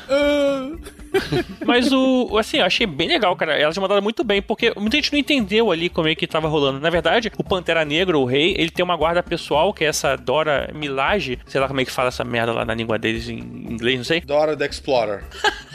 Puta merda. E essa, elas são as guarda pessoal, são, porra, tipo, guerreiras de elite, treinadas desde Cara, crianças e achei tal. mais foda essa guarda pessoal do que a guarda pessoal do Imperador do, do Last Jedi. Acho que é uma porrada boa, hein? É, muito boa. Mas ainda prefiro as Amazonas, da Mulher Maravilha. Mas elas não são guarda pessoal, né? Ah, Elas- mas são, são mulheres fodonas lutando, de guarda. Não sei não, cara. Acho que essa é uma briga boa, hein? É, também Sei acho. não, hein? É, mas as Amazonas têm superpoderes, não tem não? Aí acho que fica meio injusto. Ah, e as outras têm super tecnologia, meio que dá uma equiparada. É, né? back. Tá aí. Eu falo mais de coreografia de luta, sabe? Eu achei as lutas da, Ah, é, das Amazonas ainda. Vai ser difícil barrar. Ah, tá, não. Eu achei mais maneiro as Dora Milaje. Se bem que no filme. Que agora eu tô confundindo, porque no filme da Mulher Maravilha eu achei a coreografia de luta muito boa. E no filme da Liga da Justiça eu não achei ela tão boa assim. Eu achei qualquer coisa. a É, luta tem aquela dos cena de treinamento da Mulher Maravilha que é bem legal no início, né? Bem legal. Olha só, que segundo o IMDB, as lutas foram baseadas em artes marciais é, africanas Ih, que e maneiro. também em cenas é, do Creed, que é do mesmo diretor, e do Kingsman também influenciaram. Irado. Mas falando em cena de ação, vamos pra Coreia? Vamos, Vamos, né, boa. cara? Aquela cena foi bem O legal. cassino. Isso. O cassino muito melhor do que o cassino do episódio 8. A gente não consegue não falar, cara. É, né? Chega, gente, chega. Era um cassino no cenário do Kill Bill. Vocês repararam que era o Kill Bill lá? Kill A lu- Bill, né, cara? A luta da noiva contra os Crazy 88 é, é exatamente o mesmo cenário, mesma coisa. Igualzinho. Só não sei mesmo. se tinha aquele chão de vidro no meio. Era, mas não era um cassino, era uma boate no Kill Bill. Cara, mas é, é a mesma coisa, é o mesmo, mesmo formato do restaurante. É verdade, né? Com aquele segundo andar, assim, isso, né? Tipo, isso, a meio- varandinha, pois É, é. aquele- escadinha. escadinha. É, parecia É mesmo. mesmo, não tinha me ligado, não. O que eu não gostei nessa sequência, na verdade foi no final da sequência, né? Que o Martin Freeman, ele é baleado. Aí o, o, o T'Challa fala pro FBI, aí deixa ele com a gente que a gente ajuda. E leva, sabe? Pro mundo eles são fazendeiros, cara. Os caras não querem dizer, tá bom, leva aí, mas depois devolve. Nunca ia rolar isso, cara. Ia ficar com ele, peraí, pode deixar que a gente cuida dele. Cara, mas isso só prova uma coisa, cara. Ninguém se importa com o Martin Freeman. Também, tipo, tá, leva. A gente não queria mesmo, a gente ia deixar ele morrer aqui. É só um maluco de terno, né? É só o Watson, né? Se fosse o Holmes, É, pois é. Falando nisso, antes de sair do cassino, tem uma cena de ação em plano sequência bem legal. É um plano Isso, sequência curtinho, isso. mas, pô, cara, Muito maneiro. tem uma lutando, aí vem pra baixo assim, aí tá ele lutando, depois sobe, tá outra lutando, bem legal. É É, verdade. A, a câmera desce, a câmera sobe, é bem legal. Bem é legal, aquele plano sequência que a gente sabe que foi emendado digitalmente, mas é, é bem legal. é um plano frequência, né? Isso. Mas ainda Ah, mas assim não é tem, maneiro. não tem isso. Vocês se esmaram com plano fake, sequência. Não tem. É plano sequência, plano sequência, porra. Não Eu- tem. pois é, eu dou valor. Não, tem uma hora ali que você vê o corte claro, mascarado por uma pessoa mas passando na frente mesmo da tela. assim eu dou valor. Mas mesmo E- assim é E maneiro. daí, cara? Lá o Hitchcock, lá, lá em puta que pariu, ele fez Pois aquele é, filme lá que ele exatamente. passava atrás da pilastra. tudo- e você vai falar, ah, não, ele, pô, lógico que ele parou o filme. Claro que ele parou, todo mundo sabe, mas. Agora, essa cena aí foi o reencontro do Hobbit com o Gollum, né? olha, É verdade, é verdade, cara. E, cara, em algum momento a gente também vai ter um encontro, eu espero, do Watson com o Sherlock, né? É verdade. Caraca, É verdade olha também, só, cara. cara. Esse Muito universo bom. Marvel dando voltas aí.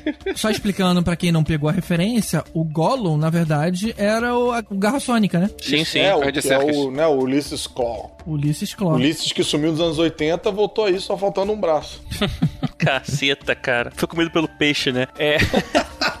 Na verdade, o nome do, do Martin Freeman é o Agente Ross, Agente Ross, lá do Guerra Civil, que aparece a primeira vez. Sim. E isso dando nome pra ele, né? Que ele acaba tendo um papel importante do filme aí que entrou como cota. Falou, Como é que foi esse esquema aí? E, cara, e ele, e ele faz um sotaque americano bacana, Faz sotaque né, americano, cara? eu achei maneiro isso. Sempre me admiro com ah, ingleses fazendo sotaque americano. Pode crer. Mas foi legal terem aproveitado o personagem dele melhor nesse filme, cara, porque lá em Guerra Civil ficou tão quase que ofensivo, né? Terem escolhido alguém do, do calibre do Martin Freeman e aparecer tão pouco. É, eu ainda achei que esse personagem tava muito abaixo do, do Martin Freeman. Acho que podia ter tido, sei lá, mais expressividade. Martin Freeman, eu sou bem fã dele, acho ele muito bom. O Agente Ross, ele acaba tendo um papel depois importante, assim, mas ele, me- ele me passou um pouco como o Simon Pegg, assim, do Missão Impossível, como cara piadista que tá no grupo, sabe? É, mas ele não faz muita piada, cara. É, não é exatamente um cara piadista, porque ele era um cara fodão, né? O Simon Pegg, era- ele é o alívio cômico. O Martin Freeman, não. Ele era um cara fodão da militar e tudo mais. Mas ele é, um, é o baixinho, magrinho, sabe? Sei lá, cara, não deu fé nele, É, não. deixa eu só me corrigir antes que apareçam 40 pessoas falando a mesma coisa. É, não era, não, o Homem-Máquina. O Homem-Máquina era o Aaron Stark. Não tem nada de. É, ele é o Everett Ross. Everett Ah. Ross, então, esse cara existe, eu acho, nos quadrinhos. Sim, existe. O nome dele é Everett e o sobrenome é Ross. E o, o Tibério tá confundindo porque os dois estão na trilogia Corneto, então ele daqui a pouco vai dizer que o Nick Frost também vai ter a mesma coisa. Não, Tibério, são pessoas diferentes. Os ingleses não são todos iguais, Tibério. Deixa de ser preconceituoso. Gostei muito do Martin Freeman fazendo House. Pô, mas vocês não estão falando do- da garra nova do Ulysses Claw, cara? Que ele perde Muito lá no. maneiro. Muito É, maneiro. não, e o que eu achei mais maneiro é que a mão é escrota, né? Não é tipo uma mão perfeita. A mão tem cara de, de, de mentira, assim, né? Isso. Mas ela abre e tem uma arma sônica dentro, não pode ser difícil. É, não tinha espaço, né? É, muito do mal, cara. Agora, é, dando spoiler já e passando, porra, cara, eu achei meio bobeira ele morrer, hein? Não podia ter né, saída de roteiro aí que desse uma justificativa dele não Bom, morrer. não vimos. Não vimos. Só toma Não, o ele tava tiro. de olho aberto, cara. Ninguém. É, mas eu tô com eu tô com o Tibério nessa. Apareceu de olho aberto, tá morto. Apareceu o cadáver. É aquela história. Quando apareceu o cadáver, aí é porque morreu mesmo. Eu achei que poderia ser uma estratégia pra ele entrar na, em Wakanda. Fingir que ele morreu, levar o corpo dele lá e aí pronto, ele tá dentro da parada. Mas aí quando aparece o olho aberto, É, e tipo, ele entrega o, o corpo dele pro Wakabi lá, o. Aquele da, o cara da tribo da fronteira e o maluco da corrida do Black Mirror, Ou corra. do Corra. Que alguém ia ia dizer pra ele, get out! Era... Aqui, achei a origem do, do agente Ross. Tem uma coisa curiosa. Ele foi introduzido em Casar, que é tipo o Tarzan lá da Marvel. E o criador do agente Ross diz que ele foi inspirado. A personagem dele foi inspirado no Chandler, do Friends. Caceta. É, mas se ele é o Ross, por que, que ele é o Chandler? É, não faz sentido. Boa Gente, a, a gente é Chandler. Que estranho, cara. Tem nada a ver com Que Chandler. merda. É, o do filme não tem, mas eu acho que o dos quadrinhos devia ter. Falando em participação, e a participação do Stan Lee, hein? Muito boa também pra variar, né? Boa, mas também É, humilde, sequinha. Não foi hilária, foi bacana. Foi uma das piores pra mim. Vocês ficaram sabendo que o, o Stan Lee gravou um monte de participação genérica pra ser inserido no- nos filmes futuros, se acontecer alguma coisa com ele? Muito esperto. Pô, mas ele é tão novo. Não, tem um monte, um monte de, de coisinha que você pode inserir qualquer personagem atrás. Mas será que isso não é meio, assim, boatão tal? Ou, ou- ou é sério mesmo? Isso aí eu não, eu não vi confirmado. Eu vi nem falando, ah, tipo, quem falou, ah, amigo de um amigo. Mas que confirmação você quer? Ele fala, é, realmente gravei isso pra quando eu morrer? Não, É, não se bem, fala eu isso. acho Cara, que, é. cara, isso tá bem na essência do, da maneira como ele criava, né, cara? O Jack Kirby desenhava umas paradas aí e ele botava uns textos na boca do personagem. Botava um texto, nome e manda pro abraço. É. Bem, quem sabe? Mas eu achei essa questão do que tá falando do, do Ulysses Claw chegar morto lá e o Wakabi meio que mudou de lado do nada, assim, tipo. É, esse Wakabi eu achei um personagem que ficou um pouquinho mal explorado, né? Não vi tanto essa motivo pra ele virar de lado e também motivo pra ele voltar, sabe? Ficou meio um pouco solto, Na né? verdade, eu, eu entendi o motivo dele, mas eu achei que o ator tava ruim. Porque o ator faz a mesma cara o filme inteiro. É, Apesar ator- de ele estar concorrendo ao Oscar agora, ele tá, não tá bem nesse filme, não. Eu achei que faltou umas ceninhas ali, cara, pra, pra gente ter mais desse personagem, pra, pra acompanhar melhor esse personagem. Aliás, cara, a gente começou a falar do Ulisses e a gente pulou a entrada da irmã do Pantera Negra, que é muito bacana, com um esquema que, pô, achei muito legal também, de dirigir o carro remotamente com o... Ah, é A verdade. realidade virtual de Vibranium. Caraca, achei isso bem bacana, cara. É, a gente também não falou que ela virou o Kill do 007, né? Ah, é verdade. Pois é, eu achei ela meio novinha demais pra cuidar da- das inovações do- da cidade, né? Sei lá, ela podia trabalhar Ah, no maneiro, lugar que cara. fazia isso, não ser a, a head da parada. Cara, olha só, você reclama do Homem-Aranha, você reclama do Flash, você reclama dela, você vai reclamar de todo mundo jovem que é super Sim, inteligente, cara, cara. todo mundo que for novinho eu vou reclamar, cara. Reclamei do Mas Valério, é assim. daqueles dois também.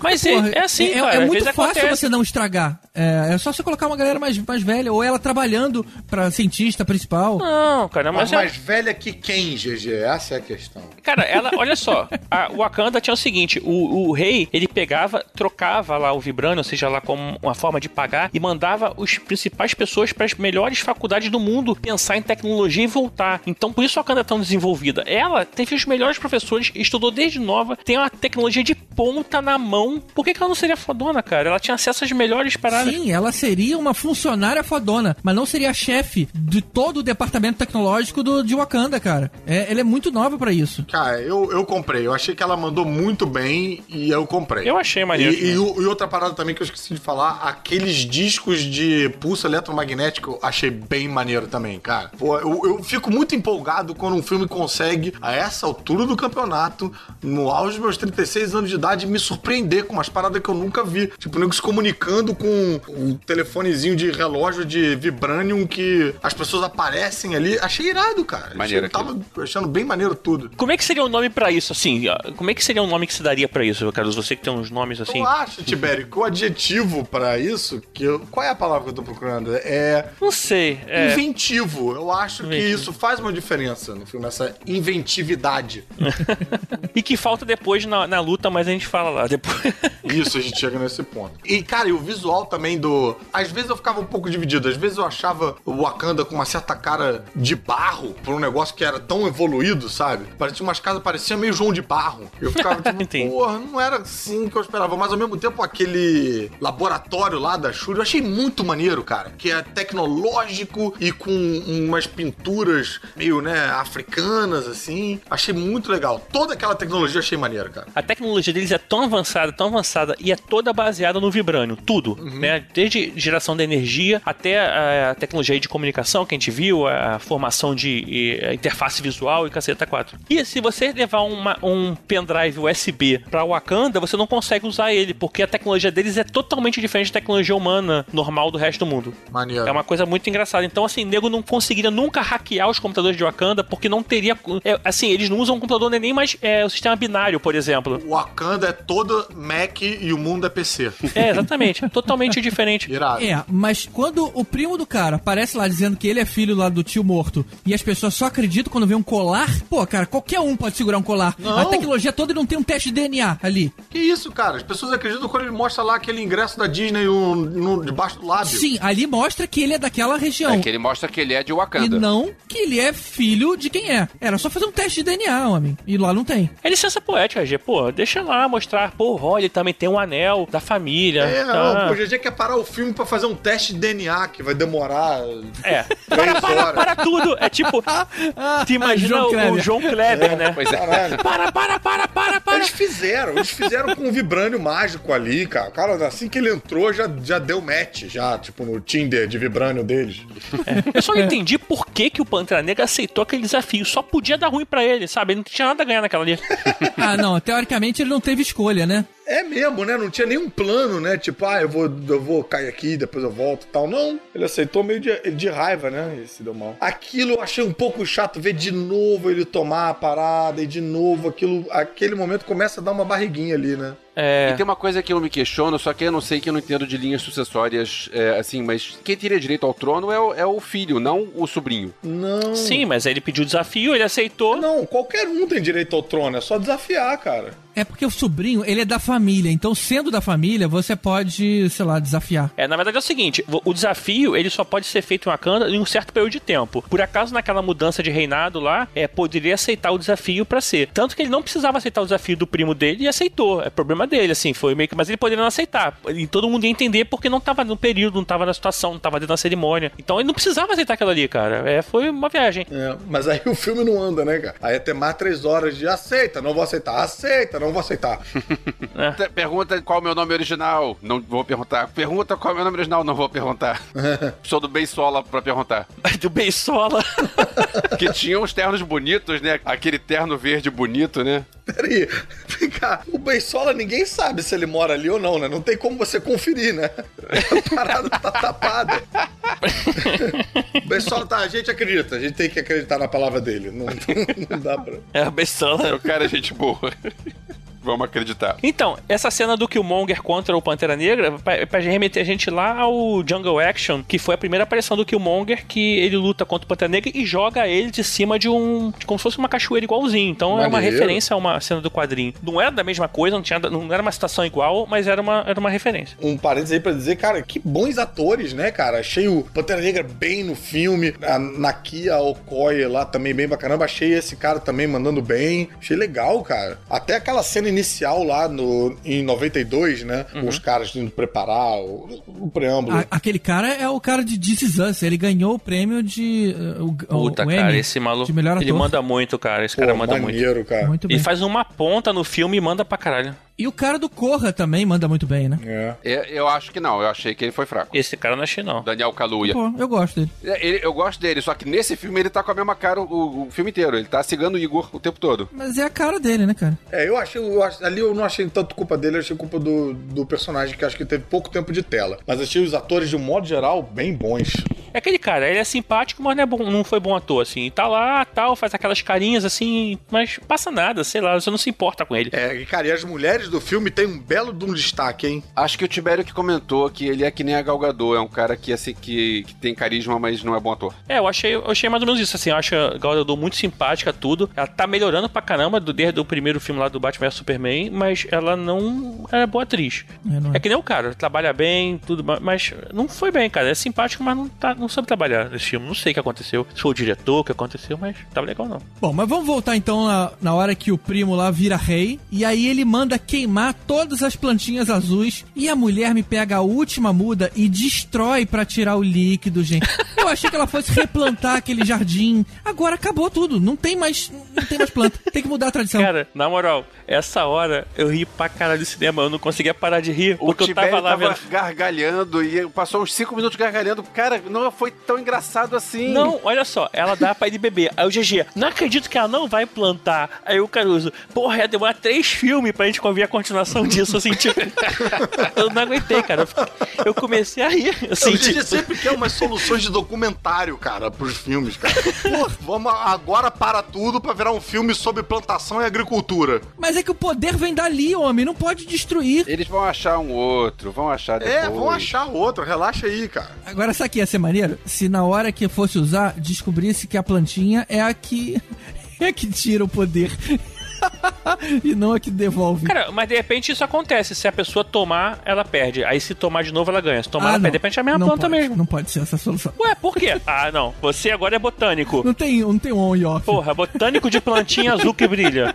Vai trabalhar em Avatar lá na. Porra, eu, hein? Agora, eu achei meio escroto, né? Maluco queimar para todo mundo. Ah, tá bom, vamos queimar assim. É queimar o caramba, meu irmão. Vai se ferrar, O né? cara é o rei, né? O pessoal tá lá obedecendo o rei. Então isso aí se- É. sinto muito. Tem que fazer o que o rei tá mandando. Rebelião, rebelião. Cara, e vou falar também uma parada, cara, a título de soar polêmico. Eu confesso que eu achei diferente, e diferente de um jeito bacana, ver tantos atores negros na tela, assim, sabe? Foi ali que eu percebi como a gente não vê tanto isso no cinema de um modo geral, sabe? Tipo, teve aquela polêmica um tempo atrás no Oscar de que não tinha nenhum ator negro indicado e tal, de como a representatividade. Eu vi até um, um gráfico falando de. Tem uma galera que reclama que, tipo, ah, agora tudo é representatividade, que saco, agora, não sei o que, né? E aí o nego botou em porcentagem a quantidade de leading roles pra cada etnia. E é uma parada, tipo, assim, 1%. 2%, 3%, é Caramba. muito baixo, entendeu? E aí eu achei bacana ver um filme que você tem, porra, o, o mocinho, o amigo, a amiga, o interesse amoroso, o cara da outra tribo, o vilão e tal. Tipo, achei, cara, eu achei bacana, sabe? Achei. E ainda mais num filme de super-herói, É, isso, né? Caucasiano ali tinha o Martin Freeman e tinha a Garra Sônica, né? É. Acho que só. Isso. É. Só. É, e, e- e aqueles extras na cena do museu. É, os russos lá, né? Uhum. Você vê que tem é, muito poucos em Hollywood que quando junta é um filme só com eles, você reconhece todo mundo, né, cara? Cara, esse é, da, esse é que fez aquele filme, esse é que fez aquele filme, esse é do outro. É. Bom, mas eu, eu normalmente reconheço os brancos também, tá? Não, é porque tem um monte de branco desconhecido. Ali não, cara. Quase todo mundo era. Você já tinha visto em algum lugar. É, eu achei muito estranho achar estranho, você tá entendendo? Tipo, ficar tipo, cara, tá dando uma, tá dando uma dinâmica diferente, assim. Essa não deveria perceber isso, né? É, exato, exato. Assim, eu não sei, mas eu acho que a gente tá falando bem também do. É que a gente tá baseado muito no mercado americano, né? Uhum. E de- lá, assim, realmente eles têm muito disso. Porque eu acho que, assim, por exemplo, o mercado brasileiro, não sei se é. Será que é assim também? No mercado europeu, no, a- no africano, claro que deve ser diferente. É, não, no africano acho que não, mas eu acho que no audiovisual, de um modo geral, é um pouco assim, porque a gente é, foi guiado por um padrão meio americano, europeu, né? Uhum. Mas enfim, de qualquer forma, achei um ponto positivo, achei legal isso, assim, por É. Voltando aí a, é, como sempre, que fala de negros nos filmes americanos, tem aqueles bairros pobres nos Estados Unidos, né? Os projects. E achei bem legal depois a gente voltar na cena vendo eles adultos e reconhecendo eles como crianças. Tu, Caraca, é ah, mesmo, então né? o fulano é o O ciclano, Ítaca. o fulaninho é o tritano. Caraca, o Ítaca com o olhinho torto, tu não Caraca, repara é nisso, né, Muito bom, cara? muito Muito, bom. Eu legal. não reparei no início, quando eu vi depois, que coisa. Porque eu pensei, ah, não é o mesmo cara porque ele não tem olho torto, né? Isso foi uma coisa que eu fiquei bolado. Como arranjaram um cara parecido com o protagonista pra fazer o pai dele, né? Eu cheguei a pensar se não era É. o próprio protagonista com, sei lá, com CGI Liga da Justiça ali pra dar uma disfarçada, sabe, na cara ali pra parecer outro ator. Não, não é Liga da Justiça que senão seria ruim, cara. Você ia reconhecer isso. Não, o que eu quero dizer é que Você tá... que deforma a cara da pessoa, entendeu? Porque fica, parece que é, mas não é. Tipo o Henry Cavill. O Henry Cavill parecia o Nicolas Cage interpretando o Henry Cavill. Mas deixa eu pegar esse gancho do Tibério. Cara, eu achei em muitos casos o CGI bem ruimzinho, principalmente a, a Bem, hora de luta. É, também. A parte visual, incrível, mas as partes de luta. É hum, mesmo. Cara, esse filme, sabe, me lembrou, é, mal comparando, mas com Mulher Maravilha. É um filme muito bom, gostei muito dos dois, mas pegou mal na hora do CGI, assim. Quando precisava marcar, Mas em Mulher Maravilha foram, sei lá, em três momentos, cara. Esse aí foi toda a cena de luta. Teve menos, Você via um é. movimento ruim, falso. Não, e a luta entre os dois, que era pra ser, né, um pináculo da parada toda, pô, uma luta meio chinfrim, meio videogame pra caralho, e você não... Você tá falando da pra luta caralho, no né? metrô, lá embaixo, aquele momento Tron. A luta do Tron, isso. É, Pantrona negra. E você não, não sente a coisa meio sendo pra valer, sabe? Pra dar um outro exemplo, no, no filme da, da Marvel. A luta do Capitão América com o Homem de Ferro e o Buck, que personagens que já tinham aparecido já no cinema, ou seja, não era uma novidade. Cara, é uma luta que você sente que tem muito mais at stake ali, né? Sabe? Tem, tem muito mais. Porra, o que, que eu quero dizer? Tem muito mais. Na verdade, tem menos CGI, que aquela luta é toda CGI, cara. É. Ela ficou muito fraca. Aliás, falando em luta, um comentário. Eu acho que o Pantera Negra não gosta. Esse Pantera Negra em particular não gosta muito do Tocha Humana, né? Porque ele brigou com Chris Evans, que foi Tocha Humana, e depois ele brigou com Michael B. Jordan, que também foi Tocha Humana. Caraca, o cara era o Tocha Humana, bicho. Os dois últimos Tocha Humana viraram inimigos dele. É o mais recente. Eita. E a Marvel pegou os dois, né? Tipo, É, né? vai roubando o pessoal da Fox, né? Mas deixa eu fazer um comentário sobre a luta lá do metrô. Eu acho que eles tentaram A luta fazer. do metrô, só pra pessoal entender, não tem nada de metrô, mas a, a luta do metrô É, é. transporte de vibrânio, né? Mas tinha um trenzinho lá. E aí toda hora eles estavam lutando, aí tinha que parar. Olha o trem, aí vai um para cada lado e espera o trem passar. Aí volta pra lutar de novo. Olha o trem. Caralho. Eu acho que eles tentaram fazer um clima como teve no episódio 1, que tava sendo uma luta, uma porradaria, descia E fica a, aquela tensão. a divisória e ficava aquela tensão, Entre o cara. campo de Mas nesse força. não teve tensão nenhuma. Nenhuma. Essa cena eu ri pra cair também no GG, porque o, cine... o GG, porra, toda hora vai passar gente do trem aqui, o pessoal não tem nada pra fazer. Falei, uma guerra rolando e as pessoas pegando o metrô, cara. Porra. Não, cara. Aquilo é transporte de vibrânio. Ai, meu Deus do céu. Agora, por outro lado, a luta do lado de fora, apesar também de não ter achado nada tão inventivo, achei mais interessante. A menina com aquela garra com cara de pantera que atirava umas paradas, o pano que fazia escudo. Isso é maneiro. Que me lembrou, achei maneiro. inclusive, o escudo. Uma época, o, o Capitão América perde o escudo, ele tem um escudo de campo de força e tal. Parecia, nos quadrinhos, né? Parecia é, Uhum. é, é, esse escudo que os caras levantam ali. Pô, rinoceronte. Cara, toda vez que você bota rinoceronte pra brigar, cara, pô, é- isso é ponto pra todo mundo. Cara. Rinoceronte rouba o jogo. Tá aí, é um CGI que funcionou, o rinoceronte. É. Gostei. Pô, cara, olha só, é um CGI legal. Que funcionou, não achei não. E rinoceronte, cara, acho que até no zoológico devia ser de CGI, porque na vida real o rinoceronte é muito parado, cara. Não, não, e essa é a luta mais merda de todas. O rinoceronte é tipo uma. É tipo uma vaca dinossauro, assim. Não, não, não rola muito. Caralho, vaca de E, e, cara, aí quando você bota uma armadura e nego monta, sai correndo quando é de CGI, aí fica maneiro, né? É. Eu só achei uma coisa assim, eu queria ver mais da tribo dos gorilas brancos lá, cara. É, isso é bacana. Eles apareceram no final e tal, mas. Sei lá, eu achei que era muito previsível que eles iam ajudar depois, né? Tipo assim, você vai, não, não vou não. Eu não achei não, sabia? Eu me surpreendi É, não, quando não. eles chegaram. É. Eu achei. Achei previsível. Não sei, eu, eu queria ver mais e queria que eles participassem mais, assim, sabe? Porque- até porque nos quadrinhos tem uma história maneira desse cara, do Mbatka, né? Algo assim, não lembro agora o Olha, nome. tem esse cara nos quadrinhos também, é? Tem. Ele, pra poder ele ficar poderoso e forte, pra poder enfrentar o T'Challa em algum momento, ele, na verdade, mata um gorila branco e come a carne, né? Que horror. E aí ele ganha meio que o poder, assim, ele fica meio boladão, assim, fica fortão, grandão. Grandão. Porra, ainda bem que não tem isso, né, cara? É, aí você vai dizer que é um, é um gorila radioativo também. Todo roxinho. Maneira se o gorila pega os poderes de um africano médio, porque foi mordido por. Pior se o cara come o, o, o gorila e pega a febre amarela, né, cara? Lembrando que a culpa é do mosquito, não é do macaco, pelo amor de Deus. Deixa o macaco. Não é pra comer gorila, gente. Mas, ó, mas vou falar, o filme tava me ganhando pra caralho, tava achando muito maneiro tudo, muito maneiro, até voltar esse primo dele lá, e aí ficou chato, É, bem assim, dá uma bem barriga aí, paradão, dá uma barriga. e aí dá uma barriguinha, o negócio tá lá na neve, e aí depois esse, essa, essa luta aí não achei tão legal, E, assim, e sei lá. demora um tempinho pra gente entender que, ah, agora o filme vai ser isso. Quando você vai vendo o adiantado da hora, você fala, tipo, ah, então vai acabar aí nessa trama aí. Eu tava achando que ia ter mais coisa do lado de fora, sei lá. Eu tava achando mais maneiro as ações do Pantera Negra no- na civilização, sabe? As ações de stealth, Uhum. de, de tentar pegar o, o Ulysses e tal, do que aquela luta pelo trono ali, sei lá. É, eu acho que o filme me perdeu um pouquinho, assim, eu tava gostando muito, assim, gostei do filme. Sim. Se eu tivesse que dar um, um resultado, assim, geral, assim, eu gostei pra caramba, mas podia ser melhor. Se tivesse, como a gente fala aí, como o Caruso gosta de falar, pega meia dúzia de roteiristas junta, vamos fazer umas uns efeitos práticos aqui, É. vamos pra justificar tirar essa armadura dele, vamos pensar numa coisa que não seja voltar lá pra mina de, de vibrânio e ficar caindo por 30 minutos, não sei o que, sabe? Mas E pensar as lutas com mais carinho, cara. Acho que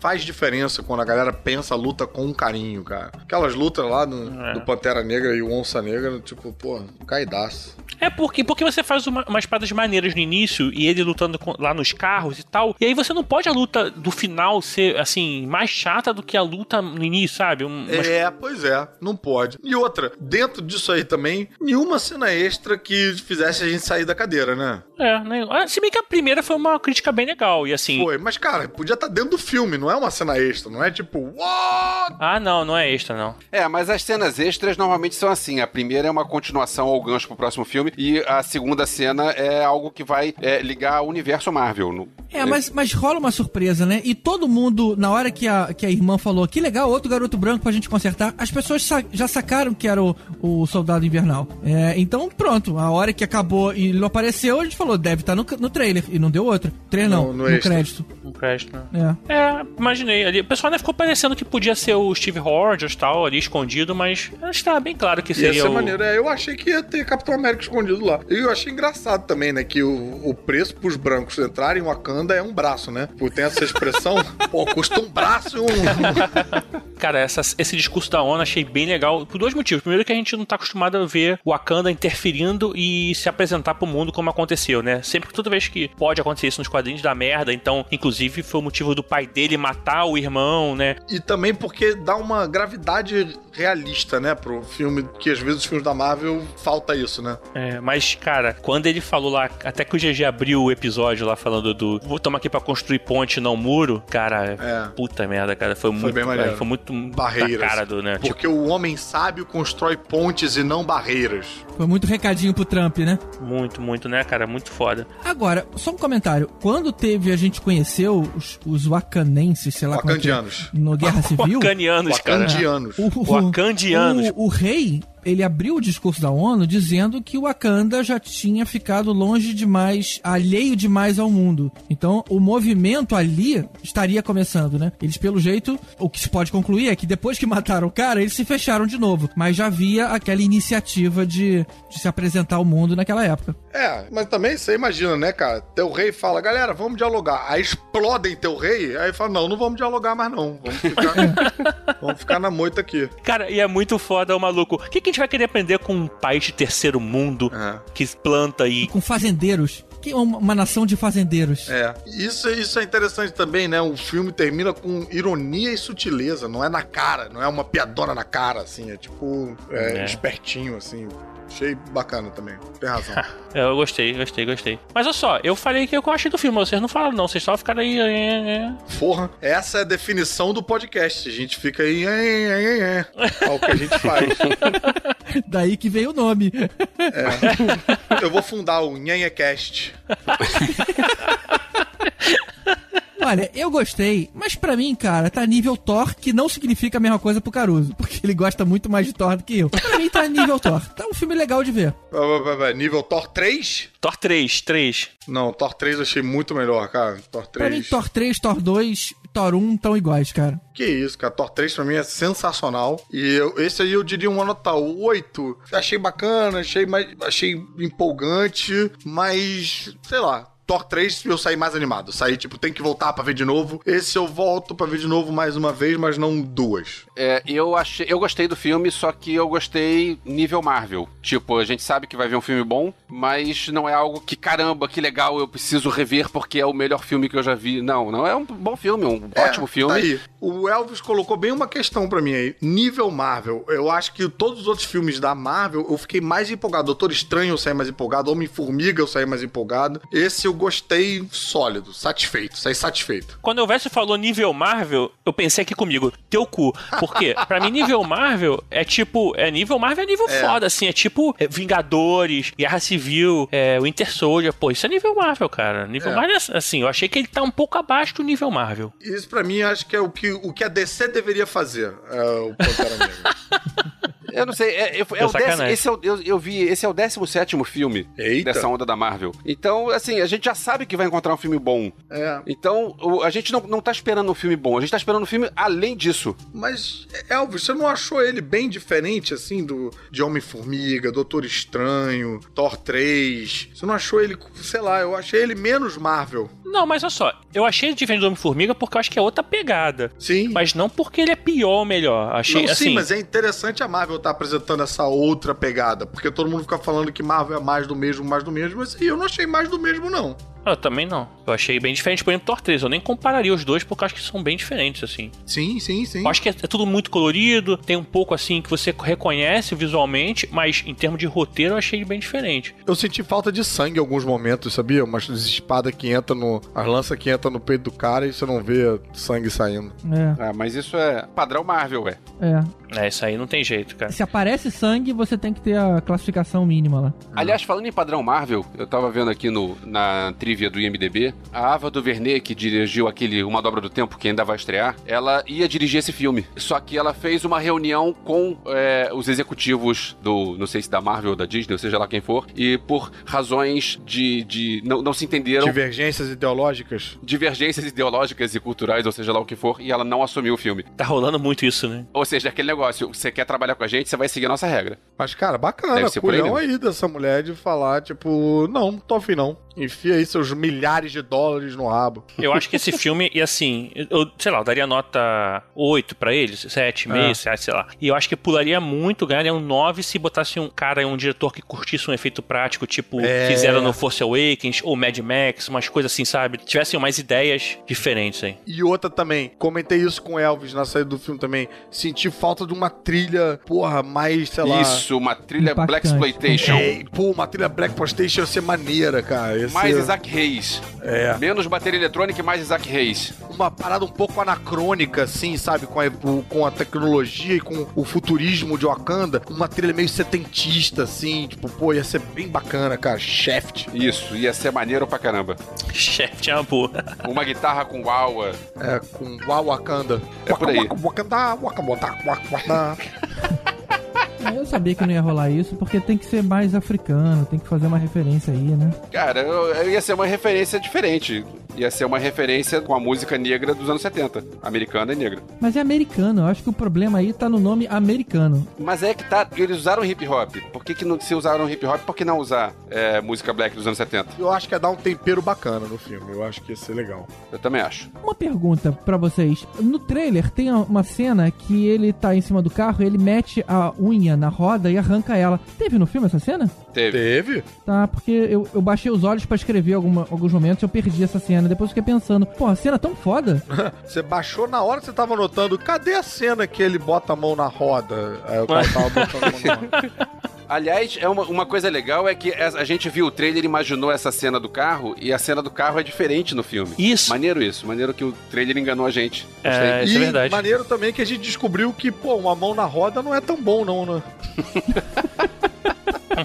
Agora, cena do carro que a gente não falou foi assim, quando ela mostra o poder do Vibranium, que ela lança uma lança de Vibranium através do carro, crava no chão na frente do carro, o carro bate na lança e voa, cara. Aquela cena Bem foi maneiro. muito maneira. Muito bom. Muito, Muito legal, isso. cara. Foi, isso sim é inventivo. Sim. Né? Ok, filme encerrado. Vamos pensar no futuro. O que, que vocês acham que vai acontecer com esses personagens? A partir de agora, o Pantera Negra vai, sei lá, morar nos Estados Unidos e passar e brigar junto com os Vingadores, como a gente já sabe que vai acontecer no, no último Vingadores. Os personagens secundários vão junto. O que, que vocês acham? Cara, eu não sei, eu, eu fiquei com a sensação de que criou-se uma franquia bacana nova aí. Eu achei isso bem legal. É. Ali o Wakanda é, trata muito ali da questão das tribos, né? Eu- mas eu não, não sei se teria muito personagem, é, muita coisa pra tratar ali. Porque o Pantera Negra, um problema dele é que ele saia muito de Wakanda e aí deixava o trono vazio. A galera que sempre criou, criticou muito isso. A galera que eu digo são os wakandianos. Eu acertei pela primeira vez.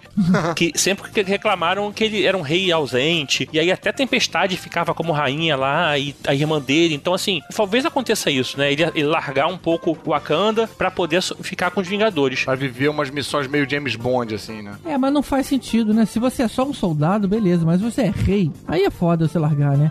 Mas ele faz isso nos quadrinhos, por que, que no filme não faria? Foi o que reclamaram do Punho de Ferro também. Falei, porra, você tem um superpoder aqui pra proteger a gente. Você vai ficar do lado de fora? Não faz sentido, né? Devolve o cargo. É, mas acontece, cara. Quer ver um filme de planta crescendo e administração de, de país. ele quer ver TV Senado e Globo Rural, é o que ele quer no Pantera Negra 2. No Guerra Infinita que a gente vai ver, ah, provavelmente, eles, assim, que sempre acontece com a Kanda, nas guerras gerais da Marvel. O nego invade aquela merda atrás do Vibranium. Eu acho que Guerra Infinita não vai ser diferente. Eu acho que o objetivo deles vai ser seguir um pouco Guerras Secretas que teve agora há pouco tempo, em que a galera foi pra Wakanda, sabe? Tipo, o Winter Soldier tá lá, tem Vibranium pra caramba lá, que lá é uma fonte de poder, de riqueza, de energia e caceta Sai quatro. uma porradinha ali e dali vai pro espaço. Eu acho que va- vai ser um- uma parada indo pra lá, entendeu? O Wakanda vai entrar em guerra aí no, no Guerra Infinita. Eu sei o que, que o Elvis espera do Pantera Negra 2. Ele espera a trilha do Henry Mancini com hip hop misturados. Fazer um. Panam, panam, panam, panam.